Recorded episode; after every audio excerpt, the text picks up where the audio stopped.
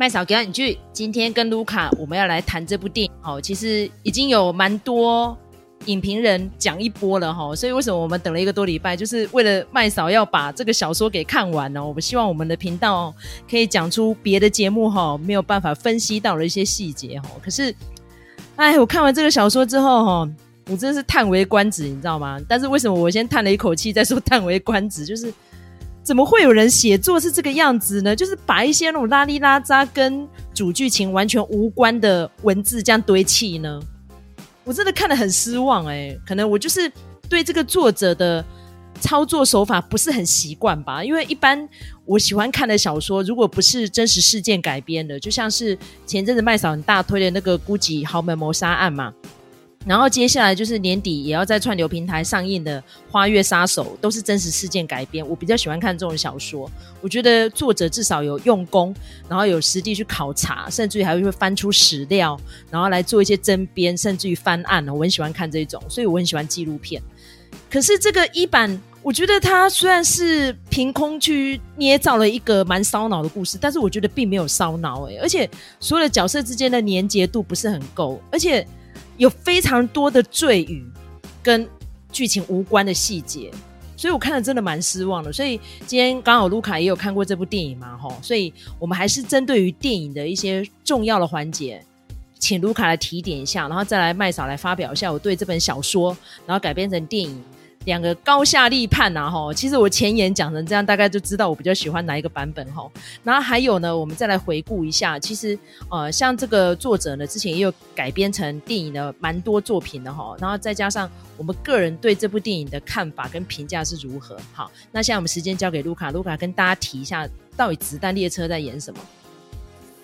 好，子弹列车呢，它主要主角就是我们这一位 Brad Pitt 所饰演的呃这个角色哦。那他一开始的时候呢，联络人就跟他讲说，哎，你这次行动代号就叫做 Ladybug 哈，叫瓢虫。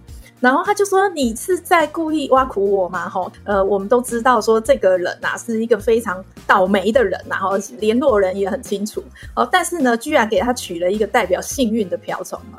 那多倒霉呢？哈，他在讲电话的时候呢，就有那个本来要过马路，结果有一台车就迎面冲过来，然后就溅起旁边的水花。哈，他说：“你看，我就这么倒霉。”哈，他是一个杀手，因为中间的一些过程还去接受了一些心理治疗。哈，所以这个现在还是在复健阶段。那他就跟这个联络人讲说：“你派一个简单的任务给我就好了。”联络人就跟他说：“好，这个任务很简单。哈，要代替一个叫 Cover 的人。哈。”出这个任务，那你只要呢去哦这个子弹列车上面，把一个手把上面贴着火车贴纸的行李箱拿下来就好了哈、在东京上车，下一站好下车就可以了哦，很简单吧？哦，结果呢就根本就不是这么简单。他虽然说很顺利的拿到了这个行李箱，但是他后来也发现，哎，这行李箱其实是有别人在呃抢夺的哈、再加上他下车的时候就遇到一个哎要跟他寻仇的人。所以他就渐渐的发现了，这个子弹列车上面啊，卧虎藏龙哈，是非常多的杀手在出任务。这个任务的核心就是围绕着这个手提箱来发展的哈。那这个是一个不爆雷的说法了哈。那等一下我们或许可以爆雷，一一的来讨论这些列车上的杀手。那我觉得他这个叙事的方式非常的有趣哦。他就是说，哎，这个天上掉下来的任务，因为他是代替别人出任务嘛哈。但是呢，一旦进入了之后，就发现说，诶，列车在行走的过程中，哈，在前进的过程中，他就慢慢的了解到，呃，上面的一些杀手一二三四五，哈，然后他们各自的任务是什么，可能是谁派他出来的。那但是在这个过程中呢，他才了解说，嗯，这些人上车，他背后都有一些因果关系。所以虽然列车是往前走的，但是它整个的叙事其实是倒过来的。因为它这个是东京到京都的一班子弹列车，所以快要到站京都的时候，整个事情的根源才会揭露出来。所以我觉得这个是还蛮有趣的一个叙事的方式啦。那我们就话不多说，我们就先进入讨论好了。其实我那时候决定要看这本小说的时候呢，我坦诚呐、我之前没有看过他的作品，但是我也看过《死神》的精准度，我非常喜欢这部电影，我绝对不是因为我是金城武的粉丝哦。那时候我就觉得哇哦，这个剧情这样真的好有意思，尤其是他扭转了大家一般对死神的印象。那尤其是这一阵子，很多人已经看过《睡魔》了嘛，都说哦，死神大概就是那个样子。可是金城武演的死神不是那样哦，所以我那时候觉得，嗯，我应该来认真看一下一版信太郎的小说。结果呢，我三天前拿到手，我就紧锣密鼓的把小说给看完了。我只有一句话告诉我自己，就是我真的不适合这种调性。第一，因为卢卡认识我很多年，知道我是一个没什么耐心的人，我喜欢单刀直入的，你就把故事说好就好了，你不要旁边开非常多的支线，然后又不交代清楚。例如说，最关键的不一样的地方就是电影里面那个王子，好、哦，就是那个 Joy King 演的那个角色是一个小女生嘛，但是其实这个小女生呢。在电影里面的呈现应该是个青少女，可是 Joey King 其实个人已经二十五岁左左右了哈，她已经不是少女了哦。但是小说里面呢，把这个王子设定就是个国中生，而且是结绑营派，就是一个非常坏的国中生。然后虽然长得帅帅的，但是呢，充满坏心眼。然后他那个坏的程度呢，是毫无理由的。不但会霸凌同学，甚至于呢，还会无来由的呢，就会凌虐不认识的小孩。然后那个小孩呢，就是在电影里面那个，好、那个木村雄一的儿子，就是小拓，他就是要凌虐他这样子。所以那时候我就觉得，哎，他这个叫小社嘛，小社，sorry，小社。那时候我就想说，嗯，奇怪，如果看到小说的话，会不会把这一段情节交代一下？就是为什么是挑小社？然后他是不是对木村家？特别有研究，然后知道这个木村雄一以前干过黑道，可以去帮他除掉某个人这样子哈。这个我们今天先不报了，要除掉谁哈？结果小说里面完全不是这样哎。第一，王子跟那个大魔头并不是那样的关系哈，所以跟电影是完全不一样的设定哦。然后还有他是怎么选到这个小舍的？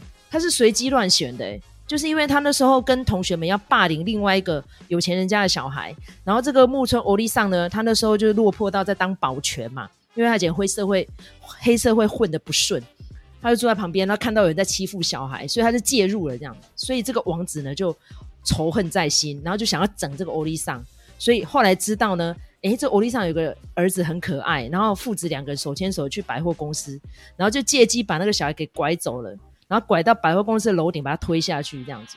所以绝对不是说像在火车上面，就是他其实是处心积虑有一个布局，没有哦。然后更好玩的是，在火车上面，他因为借由小孩子生病的关系，然后他就引诱了这个雄一到列车上，然后就说：“你一定要帮我干掉某某人，要不然你的小孩会有危险。”好，干掉某某人，小孩会有危险，用这个来勒索。小说是有，可是呢，干掉某某人这件事情，那个人又不是。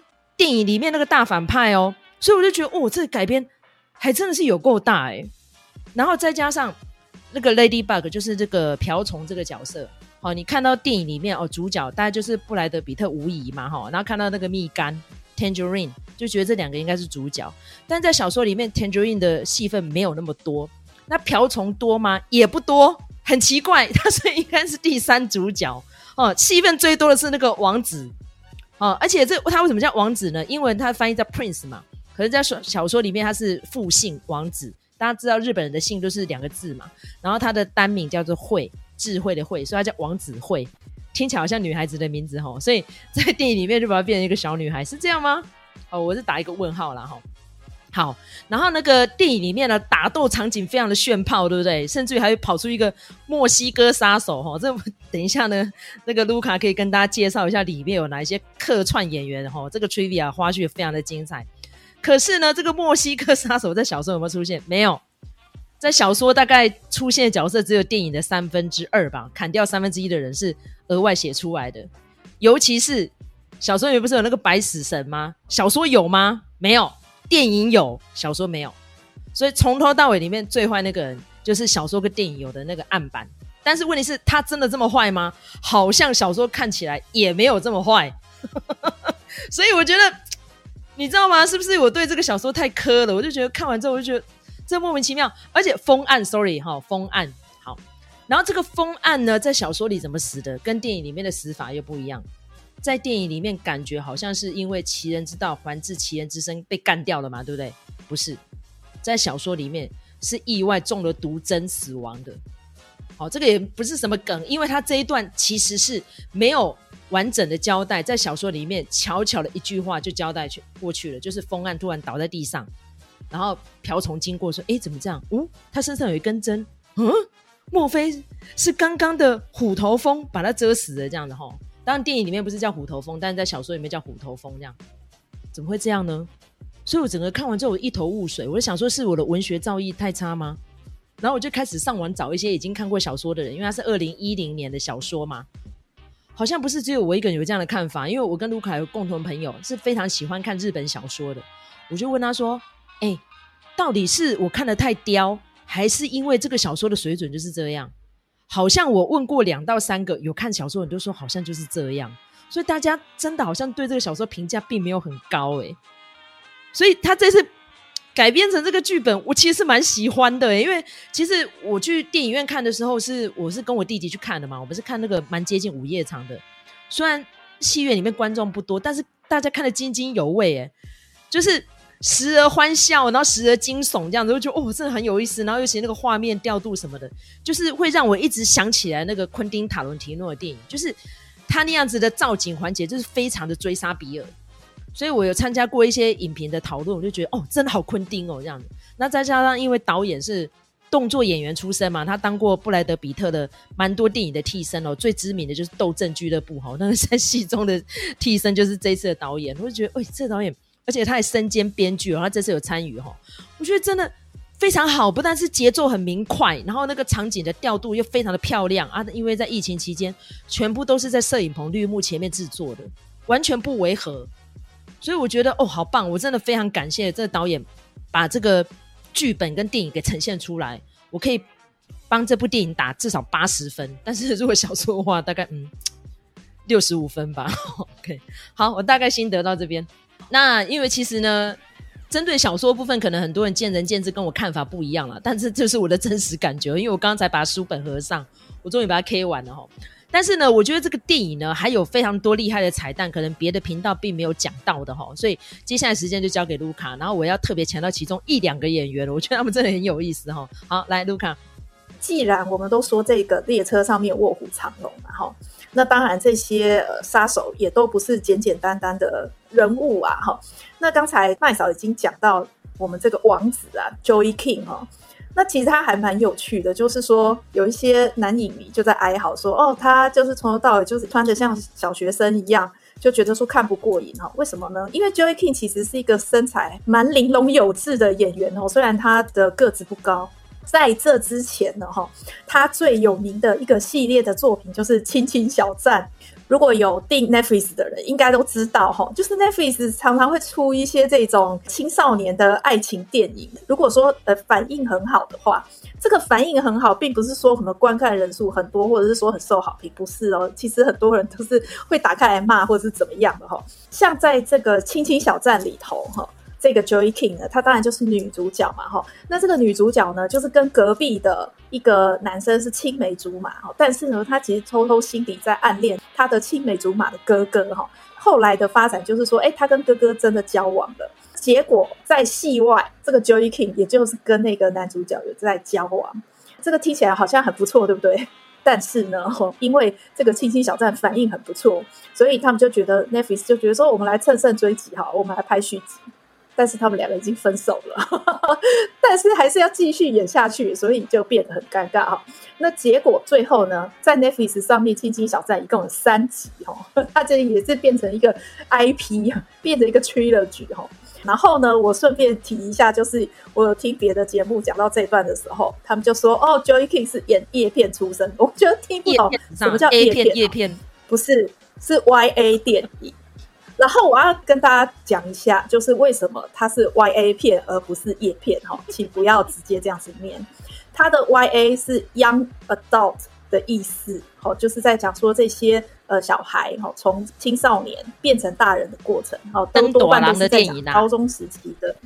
对对对对，高中时期的故事哈，这个叫 YA 片，不叫叶片哈。我想说，哎，叶片什么东西？不是基本常识吗？讲 YA 电影应该历史已经四十年以上了，还会再讲叶片。好，这个就是 Joey King。那我想，这个 Joey King 他在这部片子里头算是一个非常画龙点睛的角色，然后呢，也给他蛮足够的一个篇幅。那就像刚才麦嫂讲的，他其实是一个性转的角色哦，所以呃才会叫王子哈。有一点大家第一次听到的时候会觉得说，哎，有点怪怪的。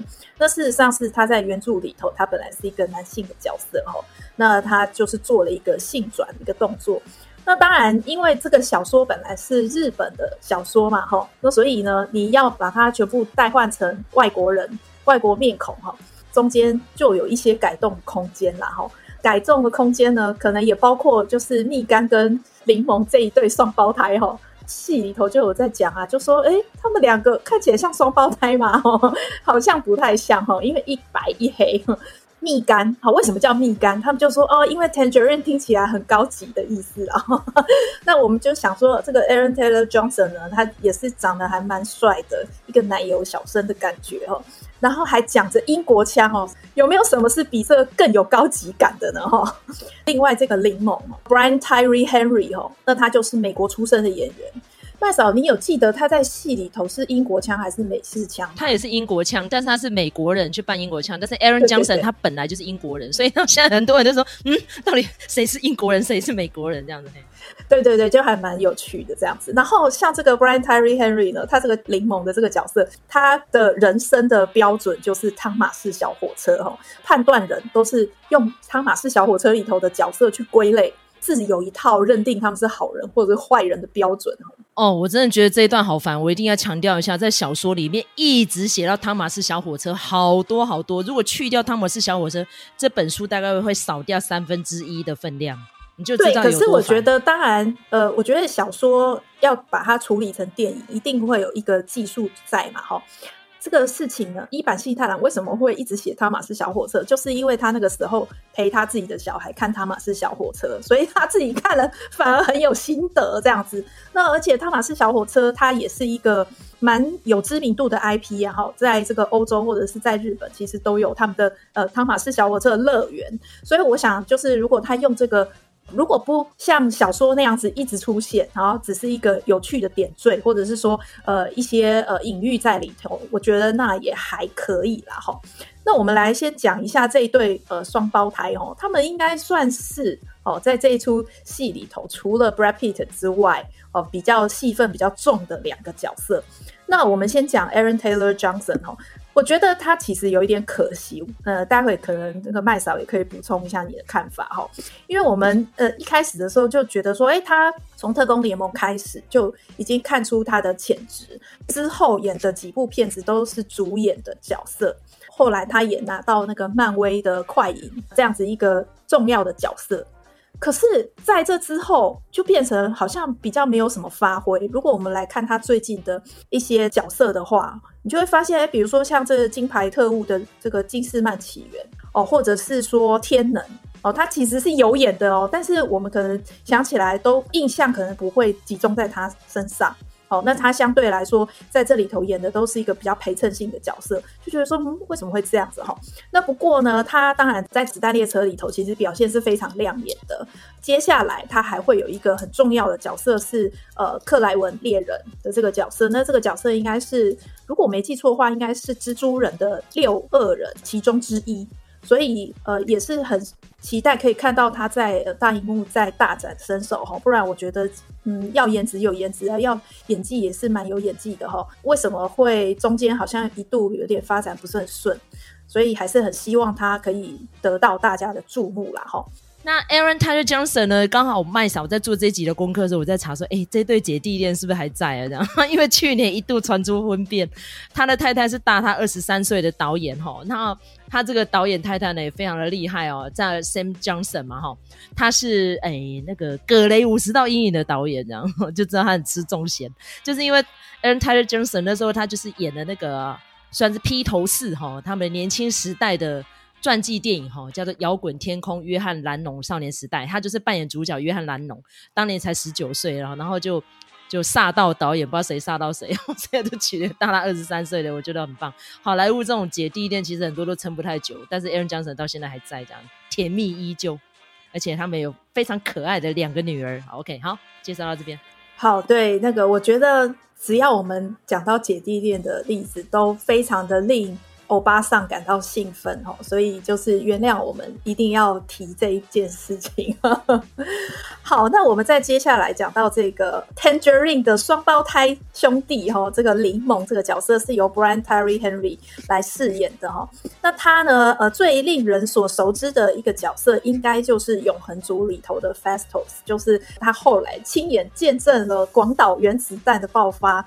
而感到对人类非常灰心的那一位哈，那他其实也还蛮有趣的，就是说呢，他同时哈跟这个他的双胞胎呃兄弟这个 Aaron Taylor Johnson，他们都有在哥吉拉这个宇宙里头哈。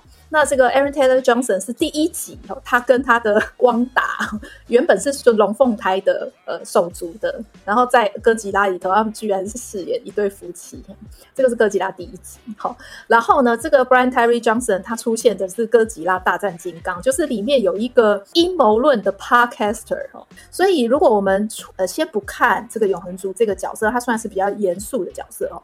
那其他的角色一般来说都还是比较属于一个喜剧的基调的一个角色哦，我其实那个时候在看呃《子弹列车》的时候，我的一个感觉就是说，诶，他这一群杀手们哦，真的算是集结了哈呃目前呃好莱坞最被人看好的几个呃年轻演员。那我们就继续讲下去。另外有一位呢，他其实跟 Brian Terry Henry 有比较多的这个合作机会的，就是 Zazie Beats。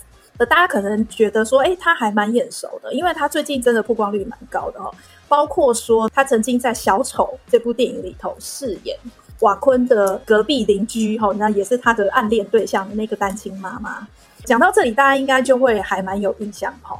那另外呢，还有当然就是要讲到这个导演大卫·雷奇，他的前作哈是《十四二》，哦，那当然 Zazie Beetz 他在这个《十四二》里头也有蛮亮眼的表现，那个角色很重要，对对对。其实我真的觉得哈，他这个角色如果不找他来演的话。找谁来演好像都怪怪的，因为她其实是一个演戏很夸张的一个女演员，你不觉得她那个角色一上来的时候就一整个很锵吗？就整个很丑角化这样子。可是问题是，我觉得她的可塑性应该还没有被发掘出来啦。我真的觉得这个黄蜂这个角色在小说里面叫虎头蜂嘛，应该是一个非常变态的人，但是在电影里面可能戏份太短了，一上来就领便当了齁。尤其是他跟布莱德比特。在那边抢解毒剂的时候，那段我真的是笑到一个不行。你不觉得？我真的觉得那一段互动是整部电影里面我最喜欢的一幕了。嗯，不知道你的看法如何？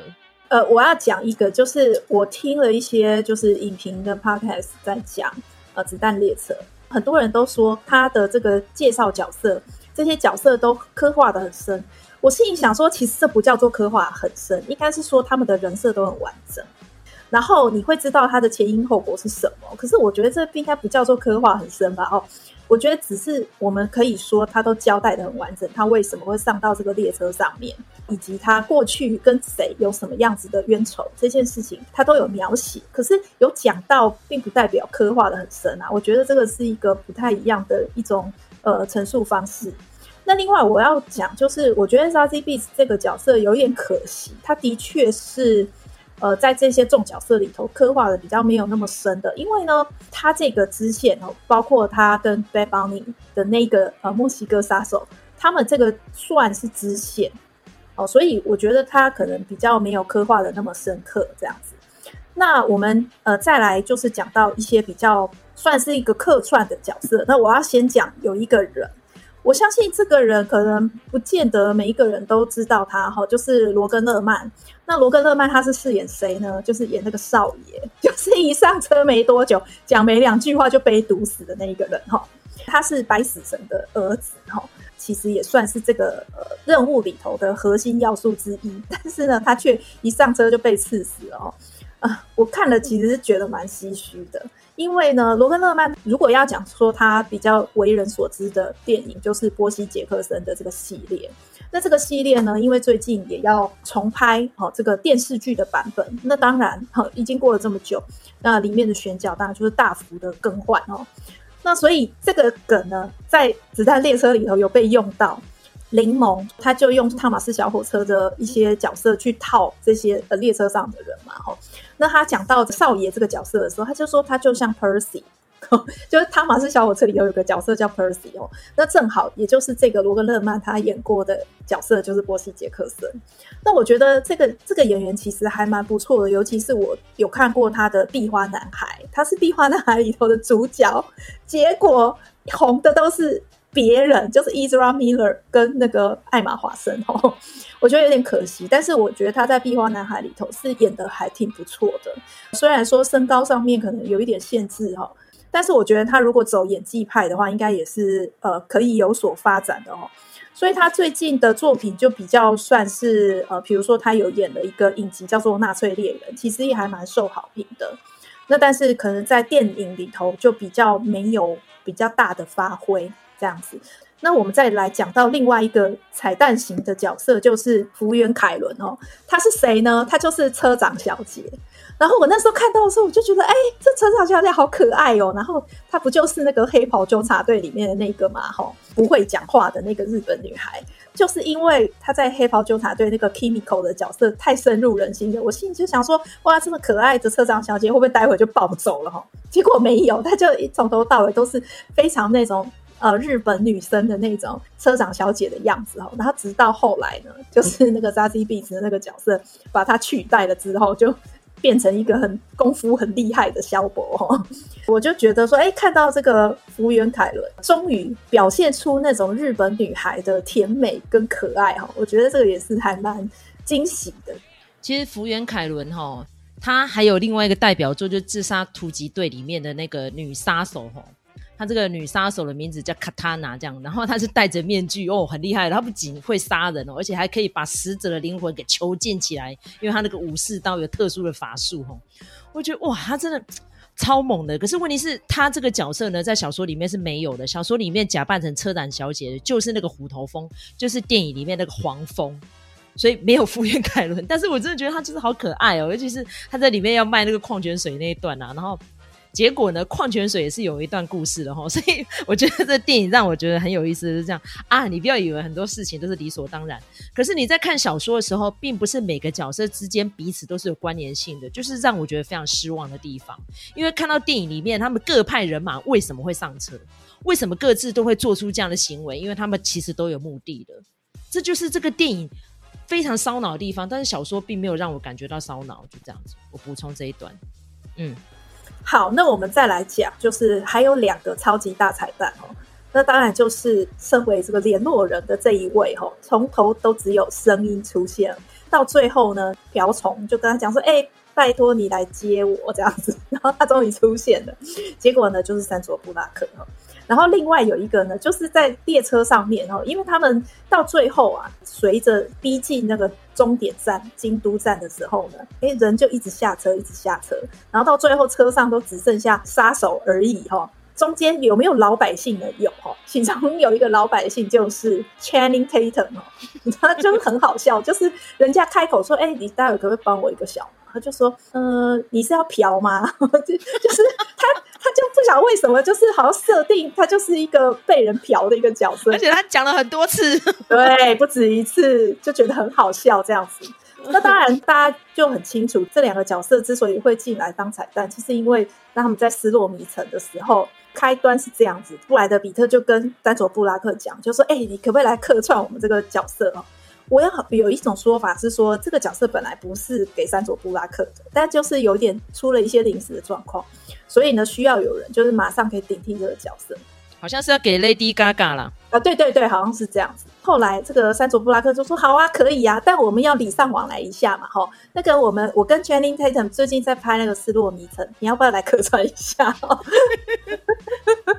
很好笑。对对对，那那个麦嫂你也看过《失落迷城》嘛？那你就知道说《失落迷城》里头最好笑的部分，其实都给了这个大彩蛋哦。布莱德彼特就很好笑。好，所以呢，这两个人就进来做彩蛋。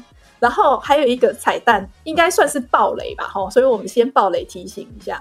最后一颗彩蛋呢，就是瓢虫一开始他这个任务本来是 Carver 的任务嘛，然后就是 Carver，Carver 不是一个混蛋吗？那居然还给我偷懒哦，他就说他不想接，不想接就是不想接，很任性。然后到最后就是呃这个任务就落到瓢虫身上，结果害瓢虫根本就是出生入死，一开始还以为很简单，然后到最后要对付这么多业界里头的佼佼者哦，把他就是给忙翻了哈。那这个混蛋 Carver 是谁呢？结果就是 Ryan Reynolds 哦，那就是因为这个，当然就是因为这个呃，导演他的前作是《死侍二》嘛，就找他来。来来来，我问一下，那那一段两秒钟而已，那一段跑出来，你们戏院里面有没有大笑？好像有。哦，我们那天笑得好大声，因为实在是太好笑了。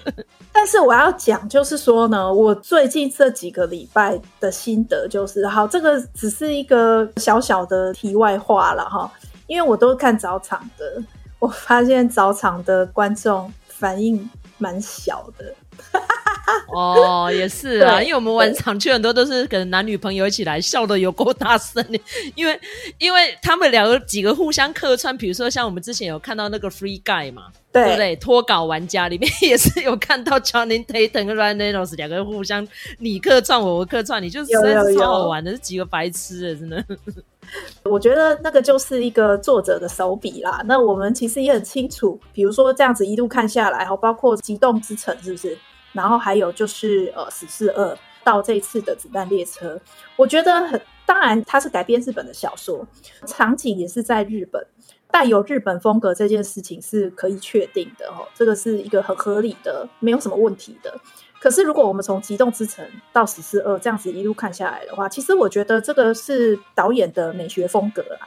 它是非常接近 cyberpunk 的这种感觉，但是呢，我觉得它很厉害的是说，一般来说 cyberpunk 的东西都比较偏向黑色电影，就是那种很神秘的，或者是说很比较稍微闷一点的，或者是有一点哲学思考的一个气氛在里面。诶，但是呢，比如说像《死侍二》或者是《子弹列车》，它就是一种喜剧风格，哦。但是我觉得喜剧，然后跟 cyberpunk 这两个东西其实是有一点点冲突的啦，然后但是并不影响它的好看的程度。而且你要说没有哲理嘛，其实我觉得也是，这部片子也还蛮有哲理的哈。那包括像《死侍二》，其实它也是会有一些一点点的哲理在里头。当然，大部分都是 Ryan Reynolds 在那边讲干话啊什么的这样子。我觉得这就是一个作者的风格。然后我觉得他在这个子弹列车里头已经是处理的蛮成熟的这样子。那但是呢，我们要讲到待会这题也可以问麦嫂哈，就是说你在这部片子里头最喜欢哪一个角色？那如果要我讲的话，我当然最喜欢是真田广之这个角色啦。哦，对对对对，太帅了！真田广之这个角色小说里没有哎、欸，他那个里面当然这个木村的老爸他是设定他是杀手，可是他并不是用武士刀的。而且是老爸跟老妈两个人都是以前黑道里面的枪手，所以是用手枪的吼。可是正田广志这个武士刀一出来，哇，我就觉得好像又看到末代武士出现，我真的差点擦眼泪耶。然后尤其是里面他加进了世界各国色彩的杀手，还有一个非常重要，就是刚刚有提到的坏皮兔。那坏皮兔其实本身他是波多黎各人，然后因为他是当今算是拉丁乐里面男性歌手里最红的一个。他跟非常多的拉丁天后们有合作，比如说珍妮佛罗培兹啦、Shakira，所以真的夯到不行。所以那时候他一出来，听说是在美国院线，大家是尖叫的耶。而且他那个角色也是超威的，你不觉得吗？我就哇，所以我觉得很棒，很棒，真的这部电影。其实他的故事交代的最完整。其他人，你比如说像柠檬跟蜜柑，为什么会跟最后的那个大魔王白死神搭上线？他都是一段一段的。他没有让你很清楚这个事情的全貌是什么，可是这个坏皮兔的那个背景故事非常完整啊，一下子就把他为什么要上这台车，然后他的目标是谁，就交代得很清楚。我觉得算是给他一个帮他拍一支 MV 的那种感觉，所以我觉得那段当然也是非常好看啊。就是说，就像麦嫂讲的，嗯，因为它是一个改编嘛，那西洋的改编，那你就是。不可免的就是放入很多不同的地方的色彩在里头，那就会让这个东西变得非常的丰富好看。所以我觉得这个部分也是电影做的蛮不错的一件事情。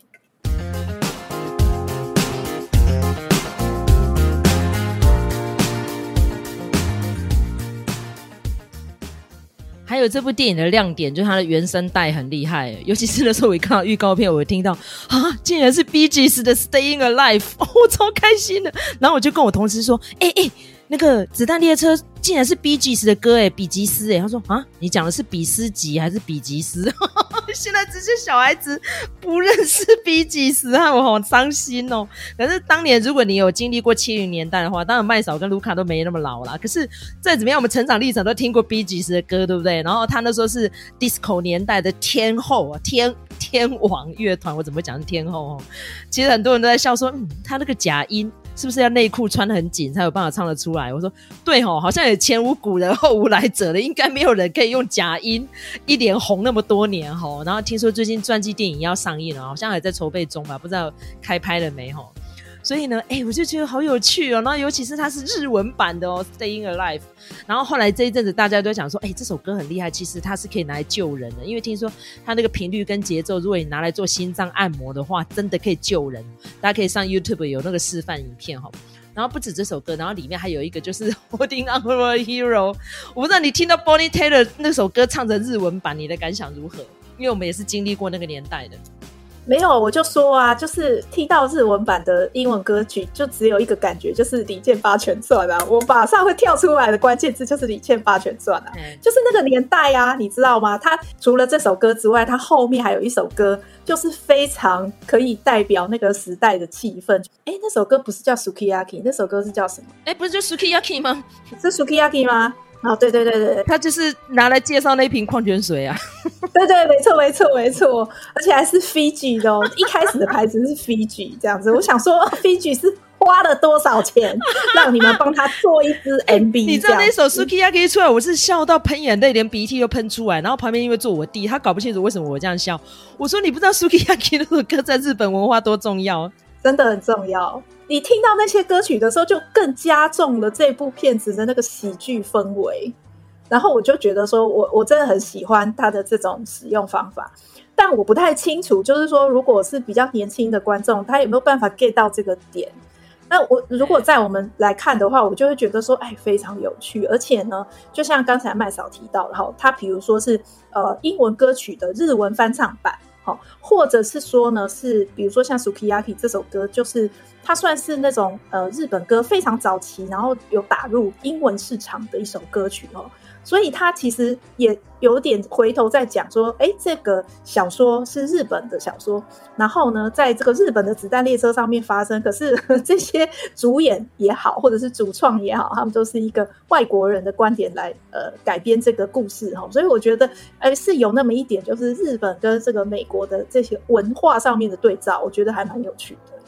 对，因为什么我们刚刚提到 Sukiyaki 会笑到流眼泪哈？因为这首歌真的很久了，它第一个版本是一九六二年的哈，由坂本九所唱的哈。然后因为他每年呢在那个红白歌合战都会唱啦，每一年呢，所以他这首歌是打国际版权的这么厉害哈。那刚刚为什么我提到 Bonnie Tyler 那个 Holding On For A Hero，我一直高兴到整个哭出来，就是因为当年他是配了这首歌，然后就是大卫魔术他飞越大峡谷，就是那首歌。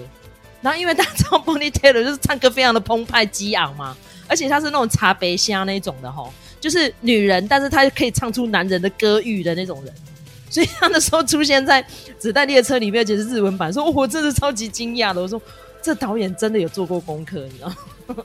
他知道用什么歌来打动观众，超厉害。我们好像没有讲到 Michael Shannon 呢，你觉得要讲他吗？提一下，因为既然我弟没有认出 Michael Shannon，问我说他是谁？哈？麦克轩的那么好认，他还认不出来、哦。可是他那个造型，我觉得有点毁容了。你要不要提一下 Michael Shannon 这个角色？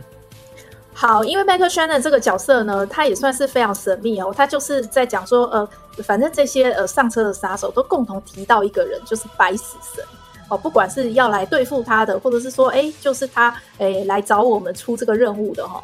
那这个呃都是呃。真正就是会有一个关键字，就是白死神。然后前面呢，因为白死神都戴面具嘛，吼，所以就是很神秘啊，说他身高很高啊。然后呢，就是是一个 Russian 哦，他是一个俄罗斯人，呃，却跑来这个日本黑道里头发展哦。那就很好奇，到底是谁？我我其实那个时候头脑里头有闪过一个人，就是 Mickey Rourke，对，米基洛克，有像嘞，有像有像，嗯，我本来就有想说会不会是米基洛克。结果，所以我觉得后来，我觉得你用毁容来形容，可能也是有一点点那个啦。就是我那个时候看到是 Michael Shannon 的时候，我想说，哦，哈，就我觉得他好像没有那么威风的，给我那么威风的感觉。那当然，我觉得他那个擦袖子去转那个左轮手枪的那一招是蛮帅的啦，那段真的超威的，真的。对，但就那一段帅啊！而且我觉得他最后的大决战是跟真田广之，我就觉得说你就输了嘛，真田广之就是 怎么样都帅啊，都不要讲什么别的，哎、欸，他就是帅。那一段你不觉得就是那个追杀比尔里面大卫卡拉丁跟新娘两个在决斗，就像那样子有没有？你不觉得就是非常致敬那部片子，很像？所以我觉得 Michael Shannon 有演出那个气势吗？你觉得嘞？我觉得 Michael Shannon 他有点吃亏，就是他那个脸实在辨识度太高了。所以他演什么我都很容易出戏，比如他演猫王的时候，我也很容易出戏。我心里就想说，这不是猫王，这 Michael Shannon 啊，对啊。那所以他这部片片子里头的时候，我也在想说，嗯、不是俄罗斯人嘛？可是 Michael Shannon 不是俄罗斯人啊，就整个大出戏这样子。那但是当然，我觉得他还是有演出一定的气势出来啦。哈。那而且我觉得最后反而是那个王子。哦，那个角色从头到尾气势都很足，哎，到那个地方就变成忽然变成小闹闹的感觉哦，所以我觉得这个算是比较美中不足的一个地方啦。补充一个小彩蛋，就是这部片子它其实是有片尾的呃部分哦，那它片尾的部分就是呃我们这个柠檬，他就跟那个呃白死神的人扭打，然后就掉下河里嘛，吼，那他又呃没事哈，又爬起来之后呢，他就哎。这个看到一台车哈，一看起来是装蜜柑的车子，货车这样子，然后他就想说不行，我还是要到现场去看看到底是怎么一回事，所以他就开着那个货车又跑过去，然后正好就把那个王子给撞倒了这样子。这一台车呢，就是一开始那个 Brad Pitt 他在过马路的时候开过去，然后溅起水花的那部货车是同一台车。真真故意是风水轮流转啊，总有一天等到你。其实我觉得要转念啊，你看，其实瓢虫算幸运呢、他到底哪里有倒霉啊？我觉得他从头到尾都是很幸运啊。但是当然了，如果从他的观点来看的话，就会觉得说，我不过就是走出江湖，然后想找一个很简单的工作，结果没想到遇遇到这一连串的一些鸟事，他当然会觉得从他的观点来看，他很很不好运啊。可是，当然，我们作为全知观点的观众来看的话，就觉得说，你这家伙也真是太幸运了吧？哈，你从头到尾，你看他一开始的时候连枪都不带，但是他最后有办法全身而退，你觉得这个是为什么呢？但是如果我觉得从他的观点来看，我就根本跟这一局完全无关啊，对不对？我跟白死神的这件事情完全无关啊，但是我却淌了这一趟浑水。所以，呃，我其实我觉得，虽然他是主角，或者是说他是这部片子里头最大牌的，但是其实大部分的时间，这些情节跟他都无关呢、他后面还一边一直在听那个真田广之在那边话当年，好白头宫女在那边讲说啊，我跟白死神恩怨是怎样啊，安诺独安诺啊，然后我的这个妻子被杀什么什么的。然后他就是一副很不耐烦的样子，他心里就想说，这些事情跟我有什么关系？所以我觉得，呃，有的时候幸运或不幸运，那个就是一个观点上面，我们从不同的角度来看，可能就会有得到不同的答案。那但是我觉得，只要能全身而退的话，或者是说哦捡回一条小命的话，我觉得这都是已经是莫大的幸运了啦。好，因为其实我们今天讲的落落长哦，这就是我把我们这一阵子。这几天以来，我们看完《子弹列车》，然后我们各自收集到的资料，哈，就是呈现给我们的听众朋友们，哈。如果你觉得我们有哪一些内容遗漏，哈，你还想要再听的话，就请你留言敲完了，我们可能下一集再来开一个续篇哦。我觉得《子弹列车》应该是这半年多以来，我觉得唯二还可以再推的电影，哈。第一要推的当然就是。捍卫战士吗？哦，没有，我应该说是第三部啦。第二部就是《妈的多重宇宙》，第三部就《子弹列车》。对，我跟你说，很多人都会说什么啊？如果今年只要推两部的话，一部就是，反正他们的组合就是。不是独行侠，要不然就是妈的多重宇宙。然后我心里想说，好，你比如说，如果你讲了呃独行侠跟子弹列车，那我就觉得你把妈的多重宇宙放到哪里？然后如果说反过来，然后我也会觉得说，你是不是漏了什么很重要的东西哦？所以我觉得有的时候这种排名这种东西其实不重要。然后而且我觉得对我来说也不存在于说，如果你一年只看三部片的话，我觉得哪有这种事啊？那么多的片子好看，你就是应该要去看啊。对不对？你如果说哦，这个我们说今年前三名是《妈的多重宇宙》跟《独行侠》跟那个《子弹列车》，那你又把《分手的决心》放到哪里去嘞？所以我觉得观众最大的特权就是你可以挑选你自己想看的嘛。然后我觉得看电影这种东西都是个人体会，好，不需要去说呃，比如说最近很多有一些人就在讲说，哎，《子弹列车》在国外的评价好像没有那么好，呃，但是哎，台湾的那个影评人每一个都是夸到一个不行。啊，为什么会有这种差别？但我觉得这不重要啊。我觉得就是看你喜欢什么样的东西比较重要。然后你看了，你觉得对这两个小时对得起你那个钱，我觉得这样就好啦。麦嫂，你觉得如果要真的要排名的话，你要怎么排？排名哦，我觉得第一名我还是会排《妈的多重宇宙》，我真的非常喜欢它，而且再加上可能我们的成长背景嘛，完全就有那样子的投射哈。第二个的话呢，我会推《子弹列车》，第三我才推《独行侠》。这是我的观点啦，哈。那当然会有人跟我意见不一样啊。但是我觉得再怎么样，子弹列车哦，它那个日本文化哦，再加上每个角色之间的连结度，还有那个场景调度跟那个动作喜剧的风格，我非常喜欢。所以我个人，我刚刚有提到，我可以给他打八十五分哦。那我现在看到大家在 IMDB 上面，其实分数也不差啦，七点多。但是我觉得可能就是因为上映的时间哦，是不是比较晚的关系？好像台湾比较早诶，有点奇怪。好像美国是不是先上 Nope，先上布？才上子弹列车好像是这个样子，因为我现在看到子弹列车也爬上来了。我觉得再怎么样哦，这个观影的爽度还是有的哦，而且现在还在放暑假当下哈，所以这个大学已经放榜了哈，所以这些大学生们如果很开心的话呢，就带着你的亲朋好友进去戏院里面看子弹列车，你绝对不会失望。好，如果喜欢我们的频道的话呢，请你在各大收听平台给我们一个五星评价，或是呢敲碗留言哦，分享给你的听众朋友们哦。希望大家可以多多鼓励我们的频道跟节目哈，或是给我们一个小小的抖内粮草哈，鼓励我们继续创作下去。那我们下次再见喽，拜拜。